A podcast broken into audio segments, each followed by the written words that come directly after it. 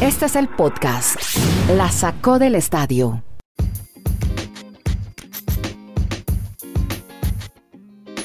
Hola, ¿cómo están? Bienvenidos a este podcast, al episodio 361, donde nos reunimos tres amigos desde Chile, Colombia y Estados Unidos para comentar los últimos hechos en historias del deporte, deportes americanos. Hoy tenemos draft de la NBA.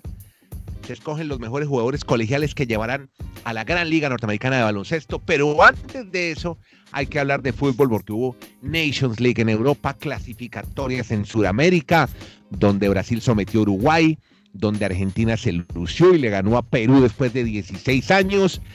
Y eh, de Nation League, yo creo que el hombre propio para hablar es Dani Marulanda. España, ¿qué tal lo de España? Humillando a Alemania y avanzó al Final Four. En la Nations League, usted me va a dar más detalles de la Nations League, que eran varios grupos, unos que bajan de categoría, otros que suben y llegan a la gran final que será en octubre del próximo año. Todavía no se ha definido la sede. Hola Dani, en Colombia, ¿cómo anda? ¿Qué tal Andrés? ¿Cómo le va? Abrazos para Kenneth, para todos nuestros oyentes. Creo que es un formato que llegó para quedarse, para instalarse en la historia de, Europa en cuanto a selecciones. Y el tema primero de Alemania frente a España, pues es un resultado histórico, pues la primera vez que sufre una goleada de seis tantos, parece un resultado de tenis los alemanes. Con eso España entonces avanza al Final Four. Y si comparamos de la edición anterior, ya no está Portugal, ya no está Suiza, ya no está Inglaterra clasificados a ese Final Four y esta temporada pues otras selecciones han mejorado en ese aspecto. Yo digo que ha quedado este, este formato Andrés Kenneth para quedarse porque vemos que selecciones van progresando poco. La gente dirá, pero este, ¿por qué habla tanto de San Marino? San Marino que está en la última categoría, pues es la primera vez en la historia que empató dos juegos consecutivos y los dos fueron 0 por 0. Lo que pasa es que enfrentaba a selecciones básicamente de su mismo nivel, a selecciones como Liechtenstein, a Gibraltar y en esa categoría de ya están los dos ganadores, las Islas Faroe y la selección de Gibraltar que avanzan a la Serie C de la próxima edición de una nueva temporada de la Nation League. Y así pues vamos a ir comentando obviamente a lo largo de esta semana cuando termine ya la última fecha cómo van quedando ese tema. Pero aquí acabamos por fin con esos amistosos que no, no, no representaban nada. Ver a un partido Alemania 10, San Marino 0 no decía nada. Mientras que en este formato creo que hay al menos algo de interés con respecto a este formato, reiteramos, de Nation League donde se destacó Ferran Torres, jugador formado en la cantera del Valencia y hoy vinculado al Manchester City, otros jugadores que dejó ir el Valencia en esta temporada. Jugadorazo, tres goles para este joven delantero español, un extremo que se destacó en el partido de ayer en Sevilla, debacle en Alemania. Están protestando en Alemania en la puerta de Brandenburgo a esta hora, no solamente por las restricciones al COVID, sino por la derrota de Alemania que ha sido histórica, catastrófica, casi igual a la de Colombia eh, que perdió casi por lo mismo en las clasificatorias. ¿Qué dice la prensa, los diarios y los podcasts en Alemania, Kenny? ¿Cómo le va, don Andrés? Un abrazo a usted y a todos, al señor Madulanda. Qué bueno que nos habla de esta Copa de Naciones en Europa, torneo totalmente inventado, pero que como él dice, y es verdad, llegó para quedarse y claro, es mejor verlos compitiendo por algo. Ahora, no estamos evadiendo, como dijo Andrés, por nuestro origen, porque aquí somos no profesionales, súper profesionales, no estamos evadiendo y lo vamos a hacer y vamos a hablar con seriedad de la vergüenza que dio Colombia ante un notable equipo ecuatoriano que venía bien. Hundimiento, bola de demolición, destrozo y otras ah. frases usó la prensa alemana refiriéndose a la derrota de su selección frente al seleccionado de España. Debacle para cerrar el año, titula el diario deportivo Kipker, que habla del hundimiento Der Spiegel, el semanario, compara la selección española con una bola de demolición que destrozó al cuadro alemán. Bill tilda lo sucedido de histórico descalabro. El Sudeche Zeitung incide en la debacle con una humillación en lugar de cabeza de grupo y el Frankfurter Zeitung califica el encuentro de desastre y considera que el equipo ha tocado fondo y le falta liderazgo. Así pues que Joaquín Love en la cuerda floja, eh, a veces el poder embriaga o generalmente embriaga. Después del título del 2014, la selección alemana empezó gradualmente a caer y ahora está tocando fondo. Claro que en este caso yo sí creo que es hora de cambiar de técnico e iniciar un nuevo proceso en el seleccionado Teutón. Ve, entonces será Andrés, perdón, será que entonces que la selección alemana que perdió frente a México no era tanto como pensaban. Es en ese caso como tal, Primero que todo, esa, esa Alemania que vimos en el Mundial de Rusia. ¿Ya ahí empezaba la, debacle o no? Es la pregunta. ¿Ya empezaba ahí la debacle o no? De Alemania. No, no, no, pero venga, no, pero venga, le contesto. Si pregunta, usted tiene que entender que deja tiempo para que le contesten, si no es muy complicado. Sí, pero no regaña al muchacho, hombre. Sí, señor. Eh, señor. Tiene todo el espacio, todo el espacio y el tiempo. Muchas gracias. Mucho gusto. Muy bien. Pues 14 minutos, pero a ver. Le presento disculpas. Bueno, esa, esa Alemania, y usted lo sabe, Dani, Andrés, que vimos en el Mundial de Rusia fue la peor de los últimos tiempos. Claro que no era ese super equipo alemán, pero ganarle a Alemania en una Copa del Mundo sigue siendo algo muy importante. Es más, claro. después perdió con Corea, lo que usted quiera, pero es que México también le ganó a Corea. México también le ganó a Corea. yo sé por dónde va Dani, para pegarle a Osorio. Yo sé. Sí, exacto. Sí, él sí, no, no, no, quiere Está buscando la manera de. Oye, usted está como los mexicanos esos de Tepito. Siguen hablando de Osorio. Qué trauma el que les dejó yo. Y, eso que está hoy con COVID, ¿no? Me, me llama mucho la atención, hombre. Sí, no, y, y oraciones por la pronta recuperación, sobre todo de su señora esposa, que incluso está hospitalizada. Ah, no me digas, ¿en serio? Y, sí, en serio. Sí, la situación, oraciones desde ya eso es terrible el COVID. Eh, qué bueno que ya estamos cerca de la vacuna. Hoy la buena noticia es que Pfizer ya la mandó a ser aprobada por el Food and Drug Administration. Así pues que muy seguramente en un mes aproximadamente empezarán a vacunarse los trabajadores del sector salud. Bueno, pero volvamos al deporte porque mire, lo de Colombia, qué hombre, qué ha pasado con, con lo de Queiroz, porque es que aquí en Chile también se habla de fracaso de rueda, ¿no? Porque aquí perdió contra, primera vez en la historia que pierde Chile ante Venezuela, ante el equipo llanero, perdió 2-1 y hoy ya se habla de la ida de Reinaldo Rueda de Chile, pero es que usted sabe cuánto vale salir de rueda, Dos millones de dólares. Y hoy en Quilín, donde queda la Asociación Nacional de Fútbol Profesional, no hay dinero para pagarle esa indemnización a Rueda, así renuncie o lo echen. Eh, muchos quieren, está repartido el tema, ¿no? Mitad quiere que hay que continuar, que hay que seguir, otros quieren que se vaya, pero lo de Queiroz sí, yo creo que es insostenible. Marulanda, ¿se está hablando de nuevos pues nombres o qué? Hasta marzo tenemos nuevamente partidos de eliminatoria. Dani, don Andrés, y le voy a pedir el favor a Dani que reitere un dato, y ayer se lo dije a Andrés cuando hablábamos en WhatsApp, el dato que puso. O sea, para mí, yo no estoy de acuerdo con que voten a Queiroz, no porque sea bueno o malo regular, sino que me parece muy diciente el dato de Madrulanda de las cuatro primeras fechas de la eliminatoria pasada. Mire, Garay Andrés, lo que pasa es que si yo supiera alemán no fuera tan fluido como en, él como usted, don Garay, pues estaría acá diciendo los mismos titulares que usted manifestó en alemán. Catástrofe, debacle. Pero yo quiero ir a ese tema numérico. yo quiero ir, a ese, quiero ir a ese tema numérico que nos reseña Kenneth, porque es que los, números, los números son muy fríos, pero es que en, en estas eliminatorias o clasificatorias hay que hacer un análisis fecha tras fecha en el tema numérico. No, y comparar, a Rusia, y comparar, y comparar con la misma instancia la última vez que sucedió. En el camino a Rusia, ¿eh? exacto, en el camino a Rusia, las primeras cuatro fechas, Colombia, bajo el mando de Peckerman, logró cuatro puntos de esos doce posibles. En este arranque de clasificatoria a Qatar, el señor Queiroz también tiene cuatro puntos en 12 posibles. O sea, han arrancado numéricamente igual y casi que hasta los mismos rivales. O sea, Peckerman perdió con Uruguay, le empató a Chile, ganó su partido local. ah, sí, perdió Montevideo, ¿no? Porque fue empató dos en Barranquilla. Exactamente, o sea, eh, hay algo similar. Ese fue el, famoso partido del error de Estefan Medina, ¿no? Sí, en el tema numérico hay mucha similitud. Lo que pasa es que la gente y es normal, el hincha por la pasión dice, no nos pueden hacer nueve goles en dos partidos, esto no puede seguir así. Pero venga, yo, yo, yo quiero ir al, al, ejercicio que he tratado siempre de hacer con la selección Colombia. Entender que es que la selección Colombia no es una potencia mundial. Colombia está para disputar las idas a los mundiales en el quinto, en el cuarto lugar, pero nosotros todavía no estamos para equipararnos ni con Brasil, ni con Argentina, ni creo que con Uruguay. Entonces, es que, tiene un tema numérico, termino este, solo este puntico numérico. Normalmente usted con 27 puntos llegaría a los mundiales, porque en, en, Sudamérica se juegan 18 fechas, o sea, con el 50% usted lograría eso. ¿Qué hace la gente de la cuenta alegre? Ganemos todos los partidos de local. Vayan a mirar las tablas de cómo han sido los puntos que ha conseguido Colombia en Barranquilla, no, en Barranquilla, y nunca ha logrado los 27. Es más, en, Rusia, ¿sabe cuántos puntos logró de los 27? 15. Colombia perdió 12 puntos en Barranquilla, porque pierde con Brasil, porque pierde con Argentina.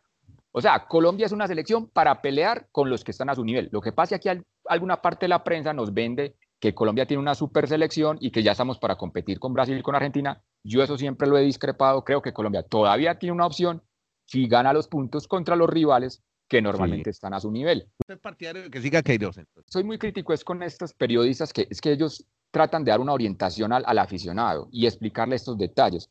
Yo acá lo que sigo pensando es que aquí no valoraron lo que hizo el señor Peckerman. Acá le dan palo a Peckerman que porque no fue campeón del mundo, cuando Colombia no tenía para eso. Colombia pero no todo el mundo, Dan. No, pero, Andrés, pero muchos periodistas. No, bueno, muchos periodistas. Colombia estaba, o sea, a, Peckerman, yo ya para no dar más lora, a Peckerman le deben de reconocer que hizo los dos procesos mundialistas más exitosos en la historia de Colombia, un quinto lugar. De acuerdo.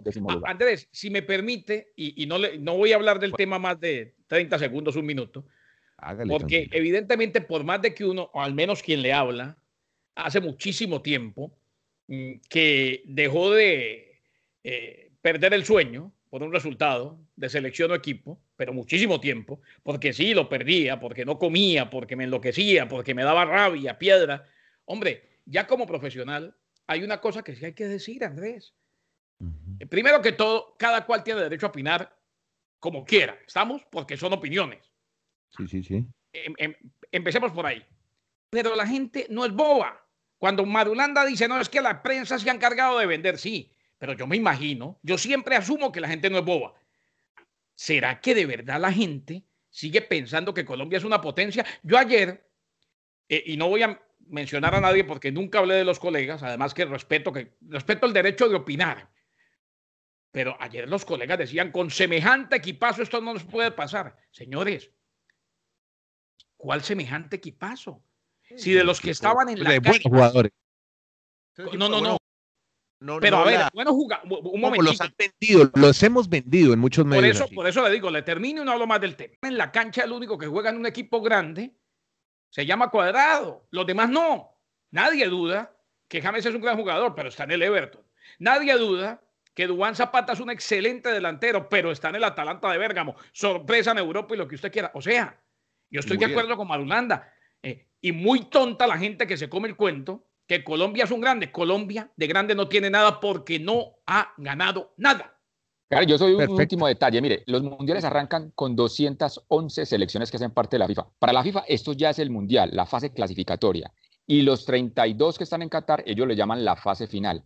De esas 211 selecciones, en la historia de los mundiales, solo hay 8 que han levantado el trofeo. Esas son las selecciones a las que les deben de exigir fecha tras fecha, que deben de sacar todas esas charreteras, toda esa historia, pero Colombia va en un proceso y con Peckerman creo que iba mucho mejor de lo que estaba anteriormente. Nunca qué pasó, ¿no? Nunca por qué fue. Y, no, y nunca le comprobaron nada. Es que e, esas historias de la prensa, que es que lleva jugadores para vender pero, Europa, yo que yo no sé qué, pero nunca lo comprobaron.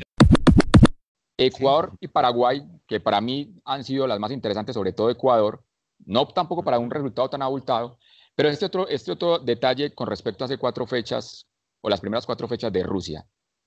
Ecuador, Paraguay y Chile en las primeras cuatro fechas a Rusia estaban entre los cinco y terminaron por fuera.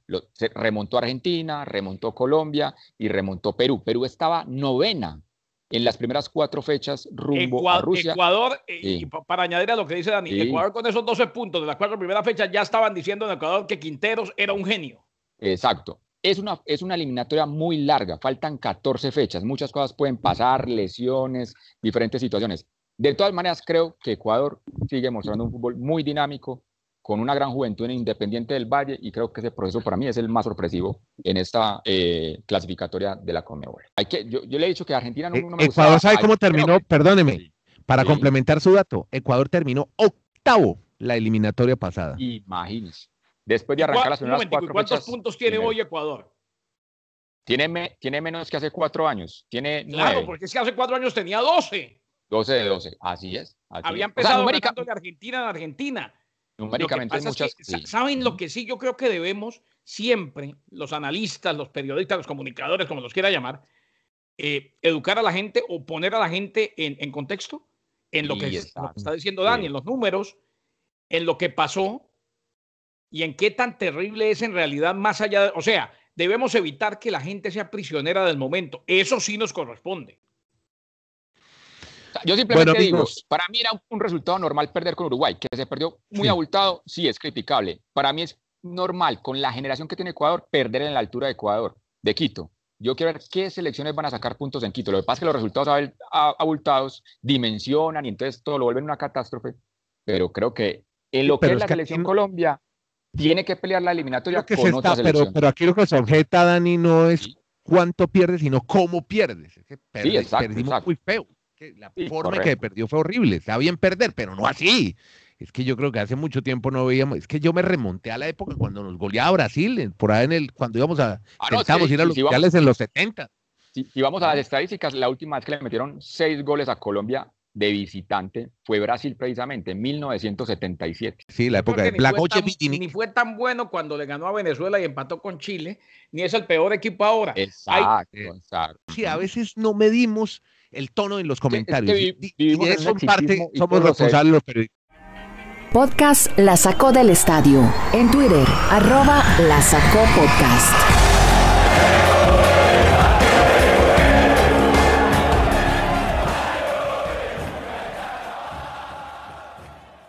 Yo creo que valió la pena hablar de fútbol durante, y mucha gente estaba esperando que habláramos de las eliminatorias tanto en Europa y Sudamérica, pero es que hoy hay un evento muy importante, hombre, y va a ser ahí a una cuadra de la casa de Kenneth Garay, es el draft de la NBA que se hacía en una época eh, después del March Madness, que jugador, eh, subían los jugadores al escenario con un traje elegante, un poco medio lobos algunos, ¿no? Pero se ponía la gorra del, equipo al que iban a ir. ¿Ah? Lobos no, lobísimo. No, pero, pero, pero, pero, eso culturalmente de ellos se sienten así elegantes. o sea, pues... un, poco, excéntricos en la vestimenta. pero mire, hoy se habla de tres jugadores: Anthony Edward, Lamelo Ball y James Wiseman.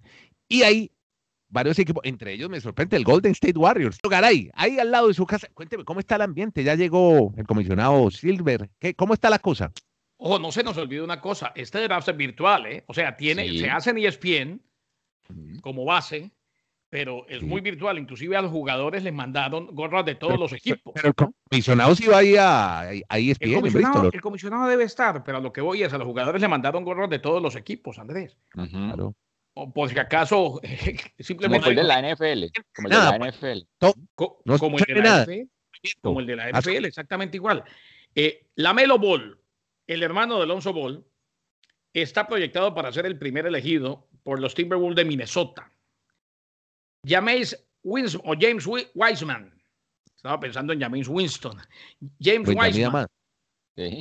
Eh, estaría proyectado para los Warriors de Golden State, mientras que Anthony Edwards, lo mencionaba también Andrés, iría al equipo de Charlotte. También entre los primeros estaría Denny Addia, estaría Tyrese Halliburton, estaría Isaac Okoro, estaría Killian Hayes en el draft de hoy de la NBA.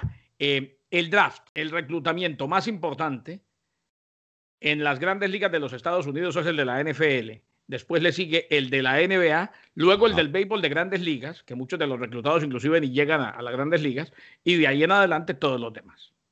Andrés, usted nos reseñaba en esta introducción del tema de la NBA un detalle de March Madness. Resulta que una de las autoridades que tiene el baloncesto colegial en la historia de este deporte es el señor Rick Pitino. Sabe que lo entrevistaron el día anterior y ha manifestado por el tema del COVID.